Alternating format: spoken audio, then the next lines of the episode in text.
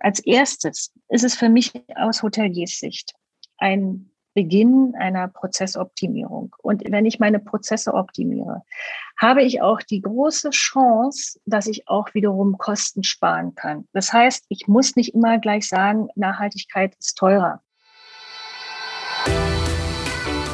Hallo und herzlich willkommen zum Podcast Grünes Mikro, einer Produktion von Live Werbe und Green Brands.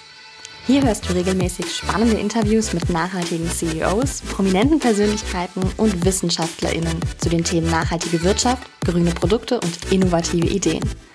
Unterstützt wird der Podcast vom Deutschen Nachhaltigkeitspreis, dem FAZ-Institut und Baum e.V. Moin, Servus und Hallo zum Grünen Mikro. Mein Name ist Markus Noack und ich bin der Gastgeber des Grünen Mikros. Dieses Mal zu Gast die Gründerin der Greenline Hotels.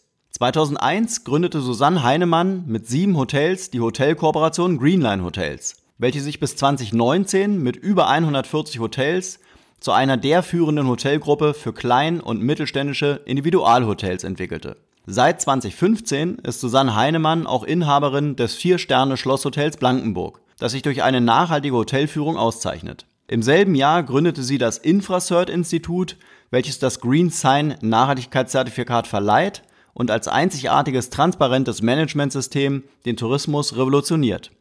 Viel Freude jetzt mit einer neuen Folge des Grünen Mikros, dieses Mal zum Thema nachhaltiger Tourismus.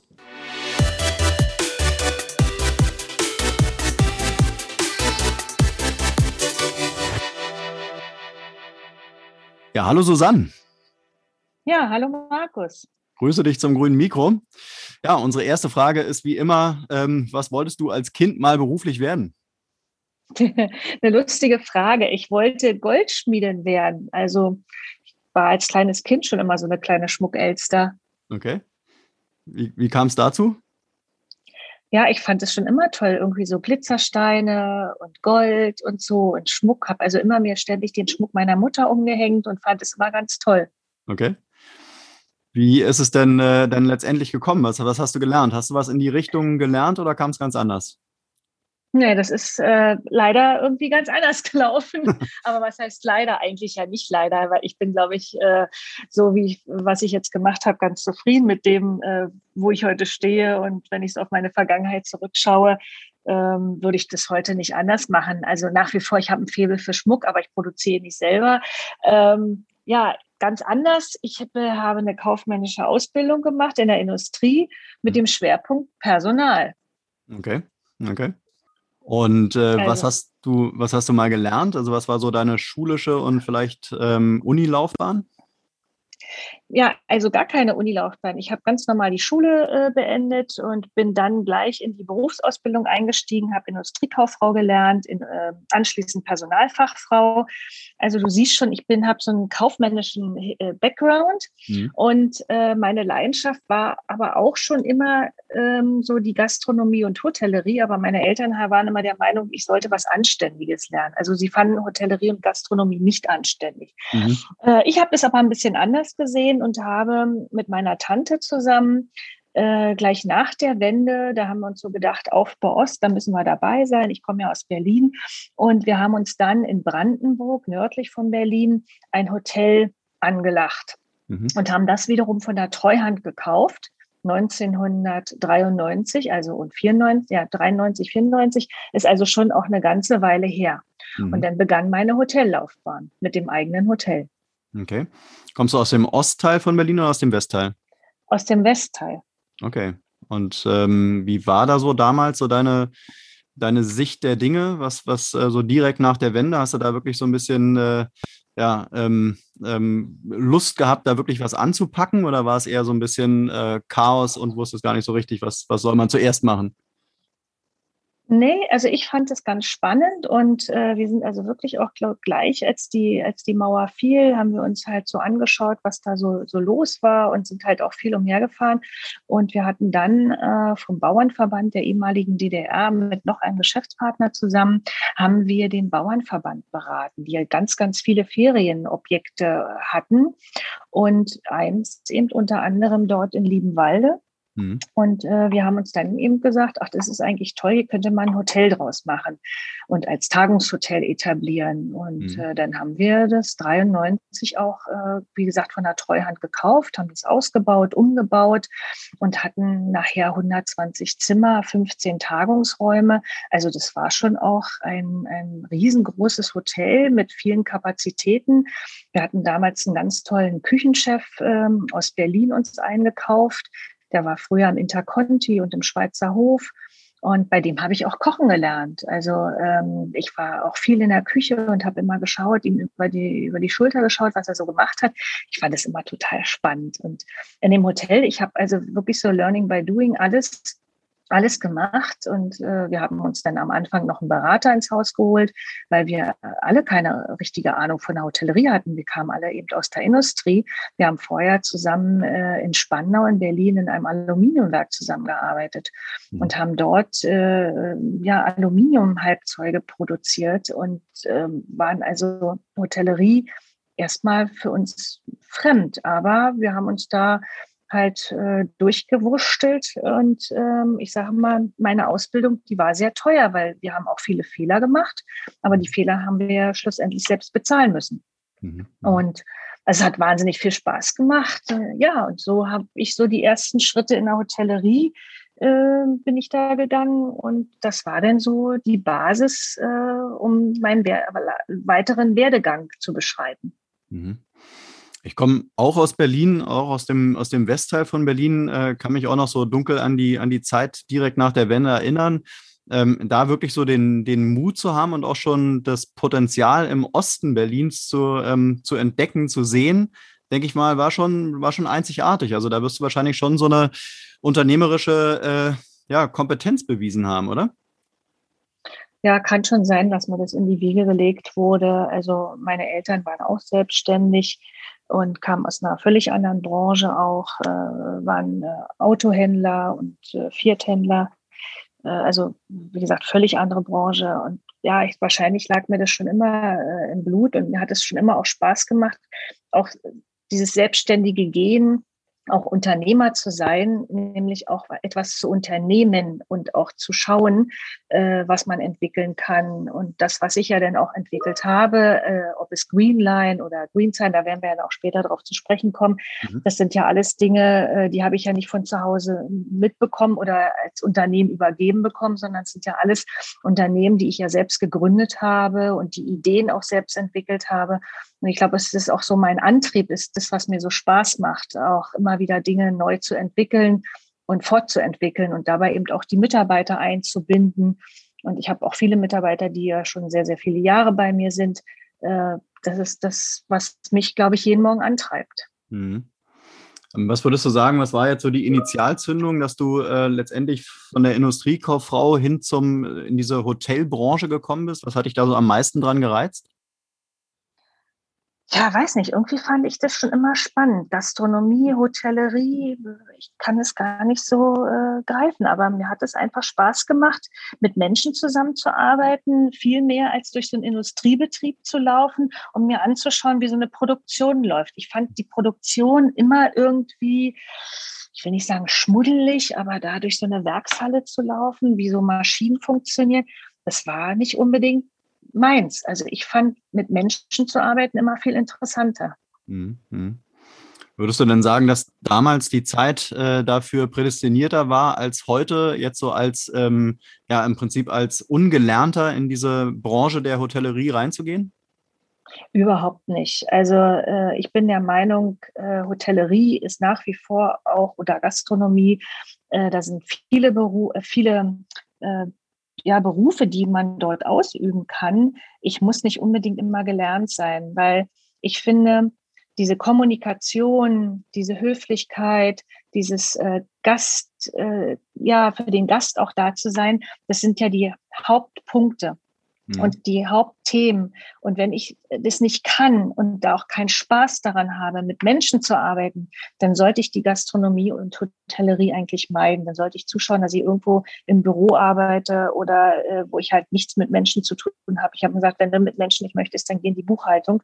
Aber ähm, das ist doch genau der Punkt. Alles andere, das Fachliche, das kann man ja auch alles lernen. Aber wenn ich nicht von der Einstellung her es mitbringe, dass ich mich freue, zu kommunizieren und gerne für den Gast da bin, dann äh, bin ich da falsch. Mhm. Das ist ja das A und O. Ob ich den Teller von links oder von rechts serviere oder manchmal vielleicht auch fachlich äh, nicht hundertprozentig bin. Der Gast freut sich doch aber mehr, wenn ich ähm, total nett bin und eben, wie gesagt, auch kommunikativ bin. Da fühlt er sich doch viel eher aufgehoben, als wenn ich äh, gestellt äh, den Mund nicht aufbekomme und dafür den Teller richtig serviere, sag ich mhm. mal. Mhm. Hängt sicherlich auch so ein bisschen davon ab, ob man jetzt in einer Sterne-Gastronomie unterwegs ist oder halt in einer ganz normalen Gastronomie, oder? Ja, aber guck dir den Fall, also wenn man sich mal anschaut, wie viele Sterne-Restaurants gibt's und wie viele andere Gastronomien gibt's und wie viele Fünf-Sterne-Hotels und wie ist eigentlich die breite Masse aufgestellt. Und man sieht ja auch, dass auch die Sterne-Gastronomie viel lockerer wird und auch die Fünf-Sterne-Hotellerie viel lockerer wird. Und auch da zählt ja immer wieder eigentlich auch die Menschlichkeit. Ob ich in einem Fünf-Sterne-Hotel einchecke oder in einem äh, Low-Budget-Hotel einchecke. Derjenige, der am Empfang steht und mich freundlich begrüßt. Äh, das ist doch das, was es auch ausmacht in der Hotellerie. Hm. Dieses Menschliche. Hm. Also wenn ich das nicht möchte, dann gehe ich halt, dann gehe ich halt in ein Hotel, wo ich einen Check-in-Automaten habe, wenn ich darauf keinen Wert lege. Auch das ist ja äh, im Trend und im Kommen. Und ich muss mir ja selbst mal, ich für mich überlege mir ja immer, ähm, was brauche ich jetzt gerade für ein Hotel? Bin ich geschäftlich unterwegs? Check da nur kurz ein, brauche eine, äh, für eine Nacht ein Bett. Dann reicht mir ehrlich gesagt auch ein Check-in-Automat. Ich brauche nicht immer die persönliche Ansprache. Aber wenn ich mhm. ein paar Tage mehr unterwegs bin oder vielleicht auch im Urlaub bin, und so ist ja auch der Gast total hybrid heutzutage.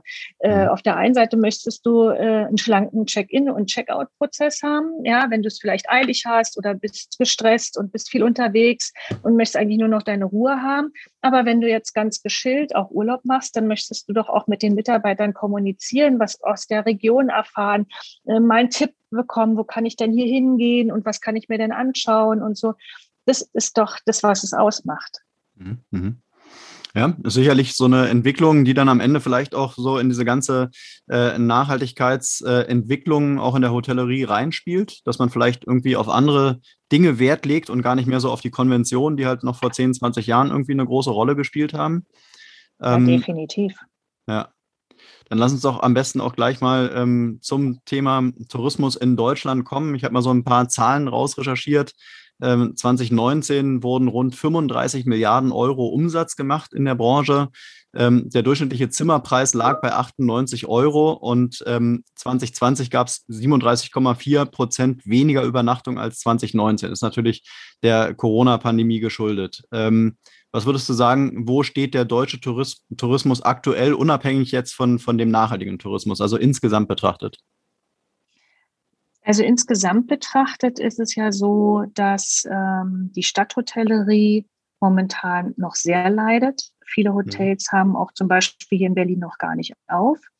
Und äh, der Tourismus kommt erst langsam wieder zurück. Klar, die Stadthotellerie lebt von Geschäftsreisen, von Messen, von Veranstaltungen und das findet ja momentan alles nicht wirklich statt. Äh, insofern braucht die Stadthotellerie sicher noch ein bisschen länger und wir werden schauen, wie sich das in 2022 oder dann eben auch 2023 wieder erholt hat. Die Ferienhotellerie in Deutschland, die steht ganz anders da. Mhm. Urlaub in Deutschland wird so groß geschrieben, glaube ich, wie noch nie. Dass die A-Destinationen, wie zum Beispiel die Küste, die Ostsee, die Nordsee oder eben auch Bayern, sehr beliebte Bundesländer schon immer bei den Deutschen waren als Urlaubsdestination, kommen jetzt aber die anderen Standorte ja auch, ich nenne sie jetzt immer B- und C-Standorte, wie zum Beispiel auch der Harz, der war sicher nie ein A-Standort, wir haben unter anderem auch ein eigenes Hotel im Harz, äh, Schlosshotel in Blankenburg. Das haben wir vor fünf Jahren mal gekauft, mein Mann und mhm. ich. Und auch da, wir haben erst Ende Juni wieder aufgemacht. Wir haben echt eine schwere Zeit hinter uns. Acht Monate Pandemie, acht Monate Lockdown, die Mitarbeiter alle zu Hause. Äh, was für die Mitarbeiter sicher nicht einfach war, auch die jetzt wiederum alle zurückzuholen. Und ähm, seit, wie gesagt, Ende Juni auf. Und es ist einfach ein Wahnsinn, was wir für einen Zuspruch haben. Unser Haus ist voll, wir haben Gäste, sind, äh, es ist alles super toll, sie sind happy. Wir haben nur ein großes Problem. Wir haben eben auch, wie alle anderen Hotels und Gastronomien auch, wir haben äh, einfach zu wenig Personal. Mhm. Vor der Pandemie war das schon immer ein großes Thema in der Hotellerie und Gastronomie.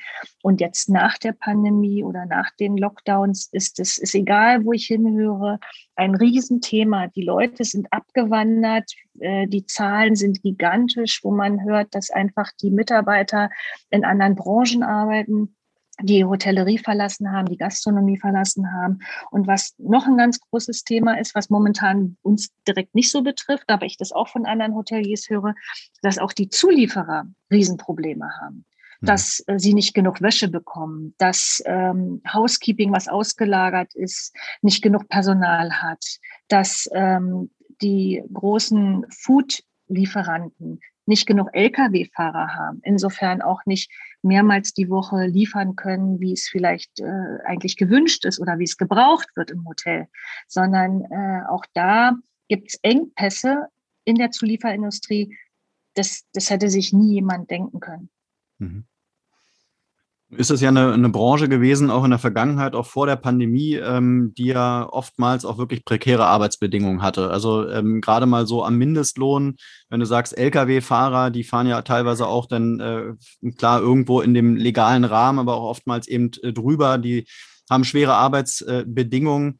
Würdest du sagen, dass jetzt vielleicht auch die, die Krise, die Pandemie, die Branche so ein bisschen äh, im Prinzip so eine Art Brennglas war und jetzt im Prinzip aufzeigt, wo die echten Probleme liegen und dann halt äh, letztendlich ähm, als Konsequenz äh, die Mitarbeiter abwandern?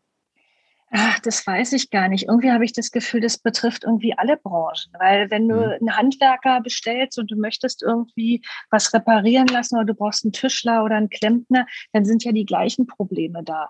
Also denke, wir haben so allgemein irgendwie ein Problem, dass äh, ich habe gestern irgendwie nur so einen Post gesehen von wegen, also wenn wir nachher 70 sind, äh, warten wir drei Monate auf den Handwerker und äh, und alle sind alle irgendwie nur noch studiert und mhm. ich weiß nicht, ist es so der Trend, dass äh, jeder macht Abitur und jeder studiert mhm. und keiner möchte eigentlich dann vielleicht wirklich noch Lkw-Fahrer werden oder in der Gastronomie den Service machen.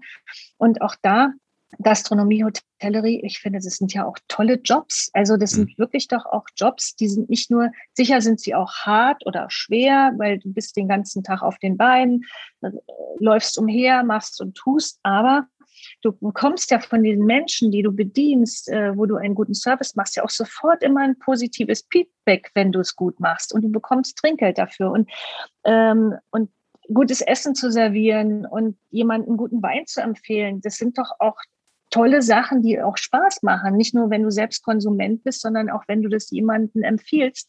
Also mir hat die Arbeit am Gast früher in meinem eigenen Hotel, ähm, als ich angefangen hatte, immer sehr viel Spaß gemacht. Heute bin ich ja gar nicht mehr so viel an der Front. Aber ähm, auch wenn ich im Hotel bin, was ich ja auch äh, öfter mal da bin, äh, ich spreche immer die Gäste an und frage sie, äh, wo sie heute hinfahren und was sie machen, ob sie schon einen Plan haben, weil es mir einfach Spaß macht, mit den Menschen zu sprechen. Mhm. Und hm. ähm, insofern, klar, sagt man mal ja, die Gastronomie und Hotellerie hat schlecht bezahlt. Ähm, aber es ist, glaube ich, nicht nur in der Hotellerie, Gastronomie, wo, wo schlecht bezahlt wird. Also, äh, und Mindestlohn, davon reden wir doch seit Jahren eigentlich nicht mehr in der Hotellerie. Also, mhm. und darum geht es, glaube ich, gar nicht, sondern es geht eher darum, vielleicht eher noch die Arbeitszeiten. Das ist, glaube ich, immer ein ganz schönes Thema auch äh, gewesen aber im Hotel achten oder dass eben die Überstunden, wenn sie denn zu viel arbeiten, entweder auch den Freizeitausgleich haben oder dass es bezahlt wird. Äh, anders geht es auch gar nicht. Also, mhm. und für Mindestlohn arbeitet, glaube ich, in der Hotellerie kaum jemand mehr. Mhm. Mhm. Ähm, was ist das, was macht das Thema Ausbildung? Viele Betriebe sind ja auch Ausbildungsbetriebe. Bekommt man eigentlich noch äh, junge Leute, die Lust auf die Ausbildung im Hotel haben, in der Gastronomie? Auch wenig. Aber ich habe jetzt so zum Anfang äh, jetzt in den letzten Wochen gesehen, die, die jetzt wieder angefangen haben auszubilden, dass es doch etliche Hotels gibt, die eine ganze Menge Auszubildende haben. Die Frage ist natürlich, wenn ich jetzt zehn Auszubildende einstelle, wie viele bleiben davon? Wie viele haben sich das auch anders denn vorgestellt? Äh, das ist ja auch immer so ein zweiseitiges Geschäft, sage ich mir. Ne? Also der Mitarbeiter oder Auszubildende, dem muss es ja auch gefallen. Und als Arbeitgeber musst du eben auch sagen, ja, es passt auch. Ne? Also der mhm. ist eben zuverlässig und pünktlich und ist engagiert. Ähm, aber es gibt auch, wir haben schon oft genug junge Leute erlebt, die dann die Schule geschwänzt haben und äh, nicht pünktlich waren. Und Tja, was, da kannst du nur sagen, gut, wird immer wieder vorkommen, aber dann sind es auch nicht die richtigen Mitarbeiter. Dann hm. muss man sich auch wiederum trennen. Ne? Hm, hm. Jetzt kommen wir mal zu deinem Thema, was dich beschäftigt im, ähm, im Bereich Tourismus, ist letztendlich auch die Nachhaltigkeit, der nachhaltige Tourismus äh, und mhm. die soziale Komponente. Klar, auch die Bezahlung, die spielt da natürlich auch mit rein. Ähm, hol uns doch mal erstmal so grundsätzlich ab. Was würdest du sagen, was macht nachhaltigen Tourismus, nachhaltiges Reisen für dich aus? Also für mich ist nachhaltiges Reisen ganz, ganz wichtig, auch die Regionalität. Wir legen einen sehr, sehr großen Schwerpunkt auch auf eben diese regionalen Produkte, auf die Vernetzung, äh, auf die Unterstützung in der Region, sei es die Mitarbeiter oder eben auch die ganzen Lieferanten um uns drumherum. Äh, das ist, wie gesagt, einer der, der großen Schwerpunkte. Aber ansonsten ist bei uns die Nachhaltigkeit, vielleicht muss ich noch mal einen Schritt zurückgehen. Wir haben ja das Green Sign entwickelt. 2015 äh, habe ich ein Institut gegründet, Infracert, und wir haben explizit für die, für die Hotellerie einen Nachhaltigkeitszertifizierungsprozess entwickelt mit dem äh, Label Green Sign. Mhm. Und äh, wir schauen uns bei der Zertifizierung äh, alle drei Säulen an. Ökologie, Ökonomie und auch die soziale Säule. Weil ich, was ich ganz wichtig finde, sind eben auch diese drei Säulen sich anzuschauen. Denn oft ist es so, dass äh, bei Nachhaltigkeit viele immer nur diese Ressourcenschonung und äh, Reduzi Reduzierung und Verzichte im Kopf haben. Und ich sage immer, Nachhaltigkeit besteht eben aus diesen drei Säulen. Und ich kann eben nicht nur öko ökologisch unterwegs sein und äh, einsparen und Ressourcen einsparen und ähm, alles sehr nachhaltig machen. Äh, ich muss ja auch wirtschaftlich unterwegs sein, weil sonst überlebe ich nicht. Also das bringt es ja auch nicht, nur ökono öko ökonomisch zu sein und nicht äh, öko äh, nur ökologisch und nicht ökonomisch zu sein. Und mhm. gerade in der Hotellerie eben nochmal das Thema äh, soziale Säule. Auch da diesen Fachkräftemangel, den wir ja schon auch immer hatten, dass wir dem auch entgegenwirken können. Und da spielt halt die soziale Säule eine sehr, sehr große Rolle. Wie gehe ich eben mit meinen Mitarbeitern um? Und da reden wir eben nicht nur von der Bezahlung, sondern äh, gesundes Essen, Freizeitausgleich, äh, Dienstplanung, Urlaubsplanung, andere Unterstützung. Wie bin ich denn für meine Mitarbeiter da? Mhm. Weiterbildung und, und, und.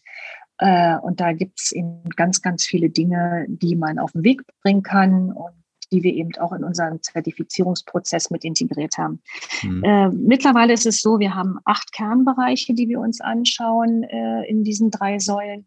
Da ist sicher das Thema Umwelt ein ganz, ganz großer Punkt. Äh, Wasser, Abwasser, Strom, Heizung.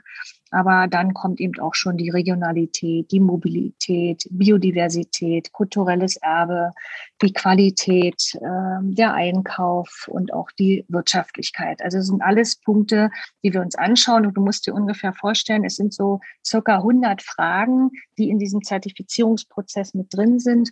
Und der Hotelier geht einfach da durch, wird durchgeführt und äh, beantwortet die Fragen im ersten Step und schaut, was denn alles so Nachhaltigkeit auch ausmacht. Und dann haben wir immer wieder so diesen Aha-Effekt, dass äh, viele Hoteliers doch auch sagen, ach Mensch, ich mache ja doch schon eine ganze Menge, das habe ich ja gar nicht so gewusst, weil sie es einfach auch automatisch als Unternehmer machen und äh, sich vielleicht schon vorher paar Gedanken gemacht haben, dass Regionalität eben auch bei den Gästen ja gut ankommt und ich den Bäcker von nebenan vielleicht auch die Brötchen äh, beim Gast besser ankommen, als wenn ich die irgendwie tiefgefroren bei irgendeinem Lieferanten bestelle, um nur so mal ein kleines Beispiel zu nennen. Also ähm, dieser Aha-Effekt bei den Hoteliers, der ist immer sehr, sehr groß. Ähm, und es gibt viele Punkte auch in der Zertifizierung, dass sie sagen, ach, das, ach, das habe ich noch gar nicht, ach, das mache ich einfach auch, das setze ich auch noch.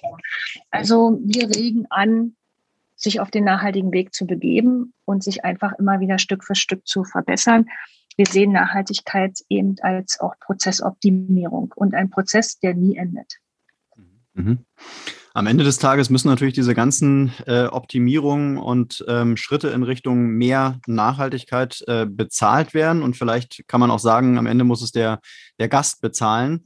Ähm, man kann äh, ja, man kann letztendlich auch feststellen, äh, dass immer noch ein großer Gap zwischen dem ich würde gerne und am Ende ich mache. Ja, also ich habe auch mal eine Zahl gefunden: 70 Prozent der Deutschen würden gerne nachhaltiger reisen, aber nur sieben Prozent tun es auch.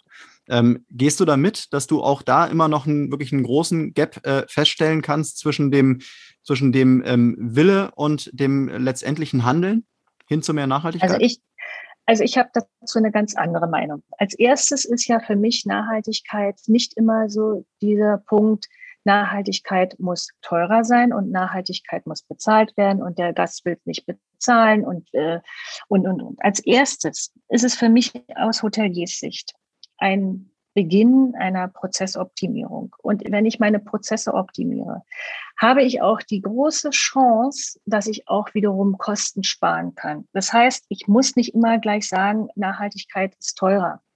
Klar, wenn ich regionale Lieferanten habe, dann nimmt mein regionaler Lieferant vielleicht für das Ei drei Cent mehr. Aber die drei Cent machen es ja gar nicht aus. Ich kann aber durch eine Prozessoptimierung wiederum auch Kosten einsparen. Und insofern ist die Frage, muss ich dann unbedingt Nachhaltigkeit gleich als Preisschild teuer machen? Oder ist es eben auch eine, eine Aussage, dass ich als Unternehmen muss mich doch auch so aufstellen, dass mein Hotelzimmer das auch wert ist und ich von dem Gast auch das Geld bekomme. In Deutschland sind wir tendenziell ja immer viel zu preiswert unterwegs. Wenn ich denn hm. die Preise sehe, hier in Berlin gerade wieder, dass sich alle unterbieten, das hat auch mit Nachhaltigkeit nichts zu tun. Also ich muss doch meinen Preis auch kennen und muss doch auch wissen, was, was kann ich denn für mein Hotelzimmer auch nehmen und die Leistung muss eben auch bezahlt werden. Und wir Deutschen hinken halt bei den Preisen immer noch ein bisschen hinterher. Ich glaube, durch Corona äh, ist es jetzt so ein bisschen in den Köpfen auch drin, weil das Angebot ja auch zumindest in den Ferienregionen ja ein bisschen knapper wird, dass ich an der Preisstraube eben nicht mehr nach unten drehe, sondern eher ein bisschen nach oben drehe. Aber nicht, weil wir äh, jetzt Wucherpreise nehmen, sondern weil es einfach auch diese Dienstleistung muss auch ordentlich bezahlt werden. Das andere, der Gast ist nicht bereit. Ich glaube, erstmal fängt es ja damit an, wo findet der Gast dann überhaupt nachhaltige ähm, Unterkünfte und mhm. Hotels. Mhm. Das ist ja die erste Herausforderung. Also wenn ich dann im Internet und äh, überhaupt an den Reisebüros kein richtiges Angebot finde, dann wird es ja auch schwierig. Wie soll denn dann der Gast überhaupt erstmal was finden? Und die großen OTAs wie HRS oder Booking, also ich glaube, Booking kennt mittlerweile ja nun jedes Kind, mhm. die zeigen dir ja kein nachhaltiges Hotel. Du kannst lediglich da mal nach einer E-Tanksäule äh, filtern, was ja auch immer mehr am Kommen ist, dass die Leute mit äh, ihrem E-Auto unterwegs sind und wissen wollen, ob sie dann ihr Auto da auch im Hotel laden können oder wie ist die Ladeinfrastruktur vor Ort. Ähm, wo willst du es dann finden? Es kommen langsam nach und nach, etablieren sich eben auch nachhaltige Reiseportale, auch wir haben ja mit Greenline Hotels ein nachhaltiges Reiseportal geschaffen. Wir haben circa 1500 Hotels buchbar gemacht, die alle eine Nachhaltigkeitszertifizierung haben. Ähm, aber das muss ich ja auch erstmal so ein bisschen etablieren. Und solange die großen OTEs es halt und die großen Reiseportale nicht anbieten, kann der Gast es auch einfach nicht finden. Also du weißt, wenn du nachher also Bioprodukte kaufen möchtest, gehst du in die Biokompanie früher mhm. oder in andere Märkte. Und heute ist es ja so, du kannst in jeden Supermarkt gehen und jeder Supermarkt hat eine Bio-Ecke, hat Bioprodukte. Das ist ja schon viel, viel weit verbreiteter als in der Touristik. Und mhm. nur dieses Thema, naja, wenn ich irgendwo hinreise, kompensieren, äh, Kompensation ist für mich immer das Sahnehäubchen. Ja? Und Kompensation ist ja auch immer so, ja, will ich mich nur freikaufen? Äh, ich bin der Meinung, ich muss als erstes auch als Unternehmer oder auch ich als Privatperson schauen, wie kann ich überhaupt meine Emissionen reduzieren und ich muss dann schauen, was bleibt am Ende übrig und will ich dann noch den Scheck schreiben, um dann klimaneutral zu sein. Mhm. 2050, die EU hat sich auf die Fahne geschrieben, die, die Europäische Union will klimaneutral sein. Wir haben also noch ein paar Jahre Zeit. Aber bis dahin muss sich ja jeder auf den Weg begeben und zu schauen, wie kriegen wir diese Klimaneutralität hin. Also mhm. insofern, das betrifft ja jeden. Also jeder Unternehmer muss sich Gedanken dazu machen, wenn er 2050 erreichen möchte, wie komme ich ans Ziel. Mhm. Was würdest du sagen, woran liegt es, dass, ähm, dass viele Leute, ich habe auch dazu mal eine Zahl gefunden, 65 Prozent äh, aller User wissen gar nicht, äh, wo sie im Prinzip ein Angebot für nachhaltiges Reisen finden. Äh, woran liegt es, dass da einfach kein, kein Wissen zu äh, vorliegt? Ja, weil es einfach äh, verschlafen wurde, nach meiner Meinung. Und ähm, also vor der Pandemie 2019, die Hotellerie boomte. Mhm. Noch ein Hotel, noch ein Hotel, noch mehr Reisen, noch mehr Gäste. Da hat sich doch gar keiner Gedanken gemacht. Keiner hat sich da Gedanken drüber gemacht, auch eben die großen Reiseportale und Reisebüros, irgendetwas in Sachen Nachhaltigkeit auch zu zeigen oder äh, zu recherchieren oder anzubieten, weil die Leute haben ja auch so gebucht. Da war ja auch erstmal der Fokus ein ganz anderer. Und jetzt durch die Pandemie merke ich aber, dass die Reisebüros und äh, auch die Reise, Internet-Reiseportale mehr und mehr sich damit beschäftigen. Ich habe vor zwei Jahren schon mit Booking darüber gesprochen. Wie kann man denn Nachhaltigkeit auch in dieser äh, Suche mit einbinden und äh, welche Zertifikate kann man abbilden? Sind es die CO2 ähm, es ist der CO2-Footprint, den man da pro Übernachtung auch nochmal abbilden kann. Und da kam immer nur so die Aussage, ja, wir wissen, wir müssen was tun, aber das ist halt schwierig und es ist halt schwer und äh, wir sind auch schon viel zu spät. Das wissen wir, wir begeben uns auf den Weg, aber das ist wie so ein großer Dampf, habe ich das Gefühl. Also es hm. braucht ewig, ehe sich da so ein bisschen was bewegt. Und jetzt kommen halt ein paar Startups, ob Good Travel oder ähm, Bookit Green und äh, wie sie alle heißen. Also da kommen jetzt schon mehr und mehr auf den Markt. Und äh, ich denke auch, das Suchverhalten der User wird sich auch ändern. Und das mhm. Bewusstsein wird sich auch mehr ändern. Und nach Corona wird es auch sein, dass die Leute sensibler werden, auch in Bezug auf Nachhaltigkeit und in Bezug auf Gesundheit. Das sind zwei ganz große Themen, die uns als äh, Konsumenten beschäftigen. Mhm, mh. ähm, ja, also auch wir haben mal in dem Bereich was versucht äh, mit Holiday Verde äh, und äh, haben festgestellt, dass auf der Seite der Anbieter äh, der Bedarf gar nicht so groß ist, weil die irgendwie ihr eigenes Süppchen kochen. Auf der anderen Seite mhm. äh, kann ich eigentlich nicht bestätigen, dass die gerade die Generation Z und die Millennials eigentlich schon einen hohen Bedarf daran haben. Ja, also die kommen ja eben auch mhm. mit einem anderen Mindset und äh, wollen auf jeden Fall anders reisen. Ob es am Ende der Geldbeutel immer ähm, ja hergibt, dass man dann auch wirklich äh, eben ins ins Bio-Hotel geht, ähm, weiß ich nicht. Ähm, aber ähm, Würdest du sagen, dass diese jungen Generationen jetzt wirklich auch die nächste Generation in der Hotellerie, im Tourismus darstellen und da mehr, mehr Nachhaltigkeit einfordern? Ja, und ich glaube, es wird zur, Normalität, was heute eben noch nicht Normalität ist. Jeder spricht ja da groß drüber und oh, die Hotels müssen sich nachhaltiger aufstellen und, und, und, und, und.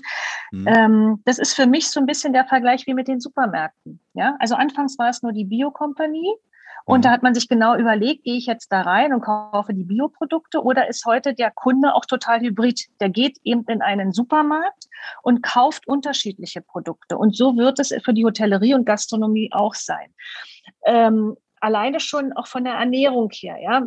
Wenn, wenn man sich anschaut, Veganer, wie viele Veganer gab es vor fünf oder vor zehn Jahren? Wie viele Veganer gibt es heute schon?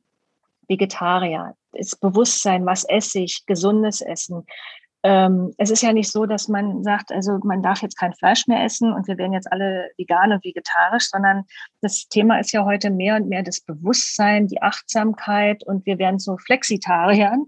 Mhm. Ähm, ich verzichte eben nicht komplett auf das Fleisch und ich esse auch gerne ein Stück Fleisch, aber da muss es halt eben auch was Gutes sein und eben nicht jeden Tag irgendwie nur was schnell mal, weil ich muss jetzt Fleisch zu mir nehmen, sondern dieses bewusste, diese bewusste gesunde Ernährung spielt eben auch ähm, in die Nachhaltigkeit mit rein. Und da glaube ich, dass einfach die Generation, die danach wächst, äh, anders, nah, an, anders denkt und für sie wird dieses Nachhaltigkeitsthema einfach Normalität.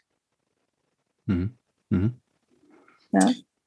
Dann lass uns mal noch ein bisschen auf deine, ja, auf deine Gründergeschichte eingehen. Ich denke mal so in der ganzen äh, Hotellandschaft ist es schon, was du bis jetzt geschaffen hast, äh, einmalig. Ähm, es gibt die äh, gerade eben schon erwähnten ähm, Bio-Hotels, den Verein, der, ähm, denke ich mal, von außen betrachtet, was, was ähnliches macht oder zumindest eine ähnliche Grundidee hat wie du.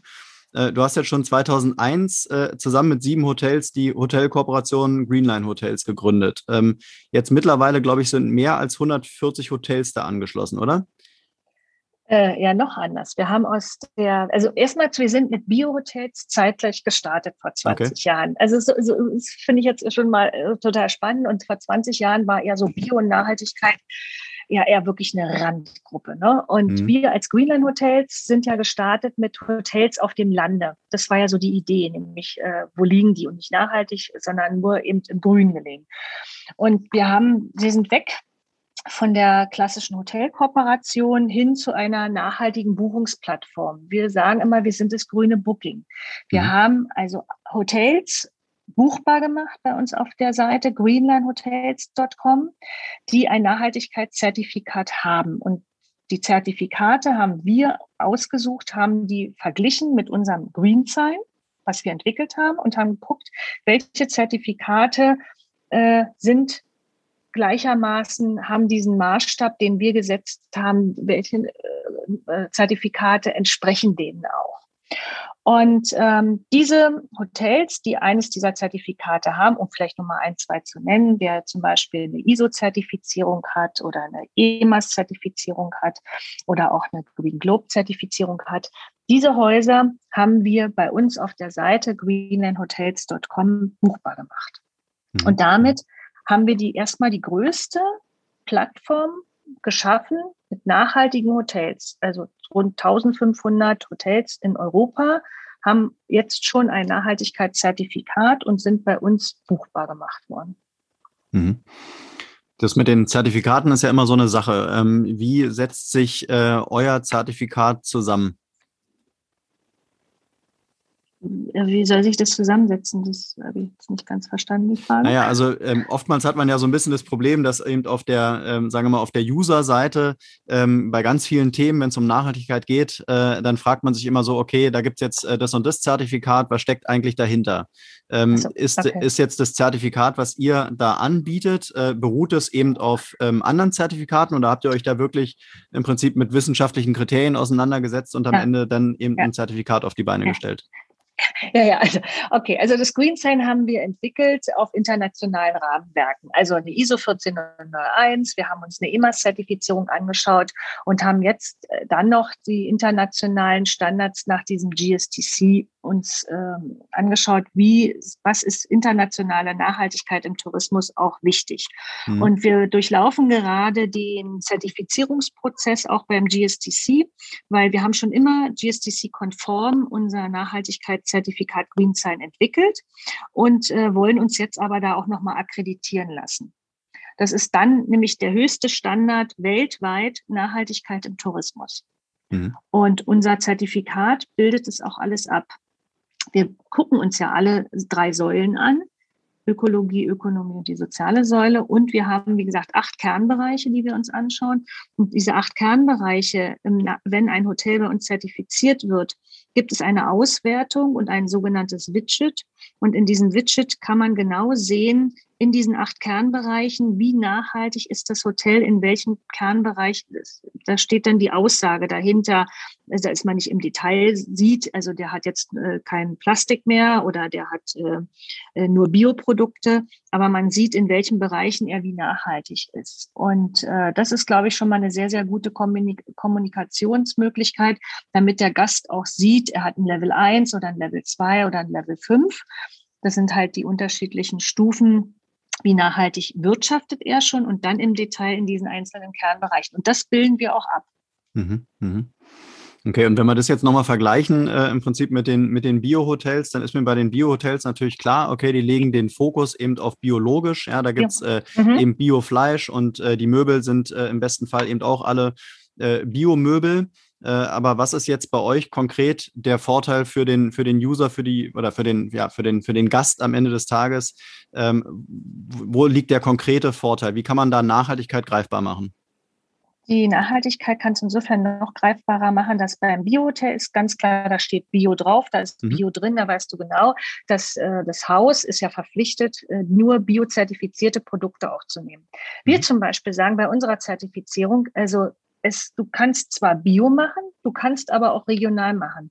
Ich bin der Meinung, oder auch wir sind der Meinung, dass Regionalität ist ja fast noch besser manchmal als nur Bioqualität. Mhm. Weil wenn ich äh, in, in Sachsen bin und bestelle das Fleisch vom Biobauern aus Bayern und habe dann den langen Anfahrtsweg, dann ist es vielleicht besser, ich nehme das Fleisch vom Nachbarn aus Sachsen, der eine Bioqualität hat, aber nicht biozertifiziert ist. Und insofern ähm, ist dieses Thema Bio auch, finde ich, so ein bisschen ähm, ist mir zu wenig an der Stelle. Und aus dem Grund gucken wir uns eben an, hast du Zertifikate oder hast du eben Regionalität? Und das alles spiegelt unsere Zertifizierung wieder. Und ähm, ja, also der Gast erwartet dann sicher ein, ein Haus, wo er weiß, dass äh, mit den Mitarbeitern gut umgegangen wird, dass äh, der CO2-Fußabdruck ja schon mal per se geringer sein wird, weil ich eben nachhaltig auch unterwegs bin und auf die Ressourcen als Unternehmer ja schon mal drauf schaue. Was wir jetzt im zweiten Step noch machen, ist ähm, zukünftig bei unserer Zertifizierung haben wir den CO2 Footprint äh, mit dabei und wir werden zukünftig auch immer den CO2-Ausstoß pro Übernachtung pro Hotel auch ausspielen können. Und somit sieht der Gast auch genau, was diese Übernachtung an CO2-Fußabdruck äh, auch hat. Dann mhm. kann ich dazu noch meine Anfahrt rechnen und dann weiß ich, was ich auch dort äh, habe, wenn ich in das Hotel fahre. Wie groß ist mein CO2-Fußabdruck? Mhm, mh. Und dann kann ich mir immer noch überlegen, als Gast, möchte ich es kompensieren, möchte ich meine Reise auch auf Null setzen. Mhm. Aber sind denn die Gäste wirklich an der Stelle ähm, so, äh, so kritisch mit sich selbst, dass sie sich wirklich fragen, okay, wie groß ist jetzt mein CO2-Footprint und was kann ich noch machen, damit meine, nachhaltig, äh, damit meine Reise nachhaltiger wird? Nein, ich glaube noch nicht, aber das wird kommen. Hm. Weil die Unternehmen, die jetzt anfangen, äh, ihre Geschäftsreisen dann auch wieder irgendwann äh, zu beginnen, sieht man jetzt schon bei den Ausschreibungen und bei den Listungen, wenn die mit Hotels sprechen und sagen, ich möchte ganz gerne wieder Firmenvereinbarungen haben, ähm, sind diese auch, auch bei Tagungen, Veranstaltungen und so weiter, ist das Thema CO2-Footprint immer mit bei. Was also bedeutet, wenn die großen Unternehmen anfangen und sagen, also meine Mitarbeiter sollen halt zuschauen, sollen nachhaltig reisen oder ich als Unternehmen möchte es am Jahresende kompensieren. Ich möchte meinen eigenen CO2-Fußabdruck verringern, dann gehört die Reise ja dazu. Mhm. Also wird ja der Druck automatisch kommen. Und wenn die großen Konzerne, die Unternehmen, die bei den Geschäftsreisen, bei ihren Mitarbeitern darauf achten, dann ist es einfach ein Prozess, ja, der dann nachher auch in den Individualbereich übergehen wird. Mhm. Diese Sensibilisierung ja. zum CO2-Fußabdruck, der ist ja mhm. heute noch gar nicht da, weil ich glaube, da ist, da fehlt auch noch so diese Aufklärungsarbeit wie hoch ist mein CO2-Fußabdruck, mein persönlicher, wie kann ich den überhaupt reduzieren, was kommt denn da alles mit rein? Also mhm. da, glaube ich, stehen wir noch relativ am Anfang. Das sehe ich auch immer wieder in den Gesprächen, auch ähm, mit Menschen, mit Mitarbeitern, mit, ähm, mit Hoteliers, mit Gastronomen, dass sie erst langsam anfangen, sich damit zu beschäftigen. Und ähm, ich denke, das wird noch ein bisschen brauchen, aber dann ist das die neue Währung. Die wird mhm. dann auch mit äh, in die Kaufentscheidung oder in die Reiseentscheidung mit reinfallen. Mhm. Momentan ist es so, der Gast entscheidet, am erst, erster Punkt ist die Lage. Wo will ich überhaupt hin? Der zweite Punkt ist dann der Preis. Und dann kann es schon sein, dass die Qualität und die Nachhaltigkeit gleichgesetzt wird. Mhm. Ja. Und kann es sein, gesagt, dass der, der ja. Ja, dass der, mhm. dass der Stein ins Rollen kommt äh, durch die Businesskunden, weil wie du schon sagst, also die äh, beispielsweise die Berichtspflicht, äh, beispielsweise auch über Nachhaltigkeitsberichte bei mittelständischen und größeren Unternehmen, die ist ja jetzt mittlerweile schon da. Die Unternehmen müssen mhm. sich nachhaltiger aufstellen. Das heißt, auch wenn die ihre äh, Mitarbeiter und Mitarbeiterinnen dann eben in Hotels äh, schicken, äh, dann müssen die natürlich zwangsläufig da irgendwo auch auf die Nachhaltigkeit, auf ihren Footprint achten. Äh, Kann es sein, dass die mhm. wirklich so die, die ersten sind, die wirklich das Ganze ins Rollen bringen und dann ähm, die Individualtouristen nachziehen? Glaube ich schon. Ich glaube, das ist mhm. der Weg. Der, also auch da, es kommt erst aus dem, aus dem Business-Bereich und schwappt mhm. dann über in den Individualbereich. Mhm. Ja, spannend. Ähm, was würdest du mhm. denn sagen, wie hat die Corona-Pandemie ähm, den Tourismus verändert und hat es vielleicht auch wirklich jetzt so ein bisschen das Tor geöffnet äh, für eben mehr Nachhaltigkeit im Tourismus? Das, was wir so äh, gespiegelt bekommen von der Hotellerie auf alle Fälle, weil wir haben sehr, sehr viel zu tun. Und wir haben gemerkt, dass die Hotels jetzt in, der, in dem Lockdown auch die Zeit genutzt haben, sich auch neu aufzustellen, äh, Konzepte zu überdenken und nicht nur zu renovieren, sondern sich auch nachhaltig aufzustellen. Also wir haben wirklich äh, mit den Zertifizierungen irre viel zu tun. Und es hörst es aus allen Ecken, es ist überall Bewegung drin. Und ähm, daran sehe ich schon, dass bei der Hotellerie angekommen ist, dass sie auch was tun müssen und dass sie Zulieferer sind, wenn große Konzerne reisen. Und äh, eine Berichtspflicht heute schon haben, mhm. dass dann einfach der Hotelier in der Lieferkette ist. Und mhm. ähm, das wird nochmal auch ein wichtiges äh, Kriterium sein, wo wird sich der Kunde entscheiden, nachher äh, zu buchen. Mhm. mhm. Ja. Welche Chance hat denn der nachhaltige Tourismus in Deutschland auf lange Sicht? Na, momentan ist es ja auch so, Urlaub in Deutschland äh, ist ja absolut da und äh, viele, durch die Unsicherheit sind ja viele Gäste jetzt auch einfach äh, hier geblieben und haben gesagt, nee, ich bleibe in Deutschland. Einige sind dann schon nochmal europaweit gereist, ähm, auch wieder Spanien oder Österreich und so. Äh, das ist auch ganz klar, aber diese ganzen weiten Reisen sind ja momentan ja wirklich nicht präsent bei dem Endverbraucher. Also ganz wenig, was man ja so hört. Und ich glaube, alle, der, der ganze Tourismus weltweit leidet ja momentan noch. Ähm, und auf einmal entdecken die Deutschen ja auch ihr schönes Deutschland. Das mhm. hat ja erstmal was Positives. Und da wird auch vieles von hängen bleiben. Ich glaube, dass auch da wieder vielleicht nicht unbedingt der Haupturlaub, aber so der Zweit- oder Dritturlaub, der ja mittlerweile total normal ist, dass die Kurzreisen auch noch mehr äh, in Deutschland auch bleiben. Und diese mhm. schönen Ecken in Deutschland auch sich äh, jeder mal anschaut und eben nicht nur an die Ostsee fährt, wo jetzt wirklich ja schon wieder alles voll ist, sondern auch, äh, was ich eingangs schon sagte, so die B- oder D C-Destination. Es gibt so viele schöne Ecken, äh, ob es die sächsische Schweiz ist oder ob es das Münsterland ist. Und da fahren die Leute einfach auch hin, so ein bisschen so das, der Urlaub vor der Haustür. Ne? Also auch hier, wenn ich sitze in Berlin, also klar, jetzt kann man in Berlin auch Urlaub machen. In Berlin gibt es tolle Sachen, es gibt auch im Umland schöne Sachen. Und das hat es einfach auch gebracht, glaube ich, dass äh, jeder so ein bisschen auch achtsamer und sensibler da jetzt äh, schaut. Klar, wir gucken uns auch mal Deutschland an und bleiben in mhm. Deutschland. Und es ist auch schön hier. Mhm. Das heißt, äh, aus, ähm, aufgrund der Nachhaltigkeit werdet ihr auch euer Angebot äh, jetzt irgendwie europaweit oder weltweit auch gar nicht anbieten, weil du sagst, alles, was jetzt irgendwie außerhalb von Deutschland ist, ist per se unnachhaltig? Nee, das, das auf gar keinen Fall, weil wir sind ja schon auch international aufgestellt. GreenSign ist mittlerweile in 15 Ländern auch mhm. vertreten. Mhm. Wir haben von Anfang an ja auch immer schon geguckt, wo sind andere Länder.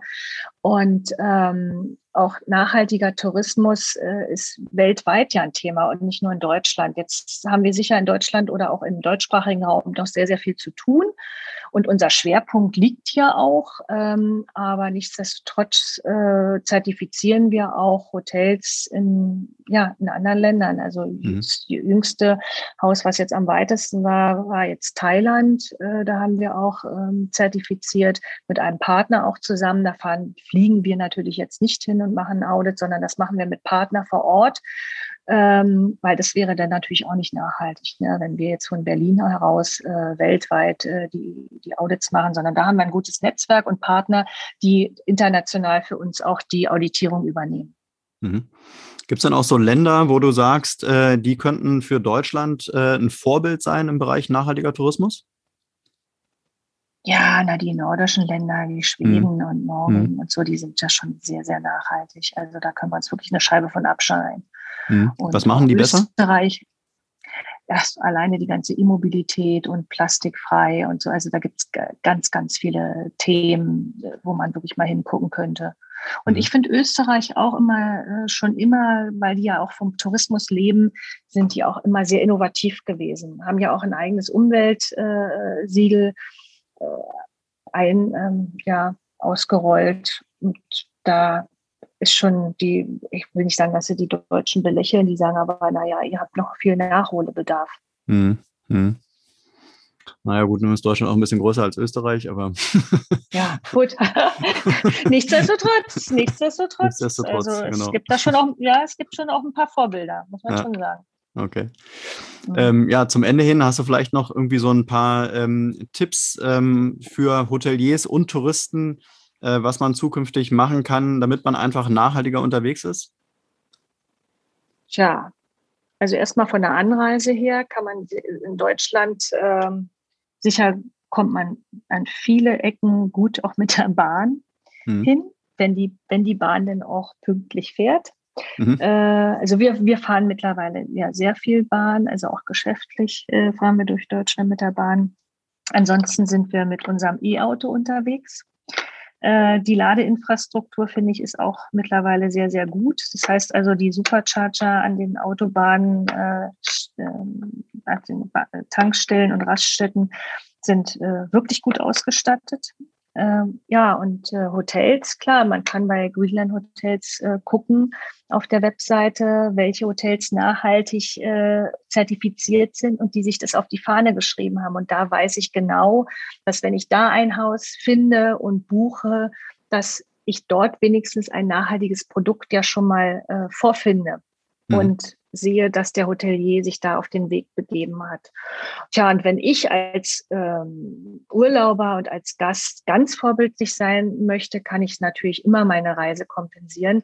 Und das ist gar nicht so teuer, wie, wie man vielleicht auch denkt. Äh, da gibt es also auch so Rechner und wir haben bei uns auch äh, in unserem Online-Shop so Pakete, die man also auch dann kaufen kann, dass, äh, dass ich meinen Urlaub auch komplett klimaneutral gestalte. Also wenn ich das für mich möchte, dann kann ich das auch jederzeit tun.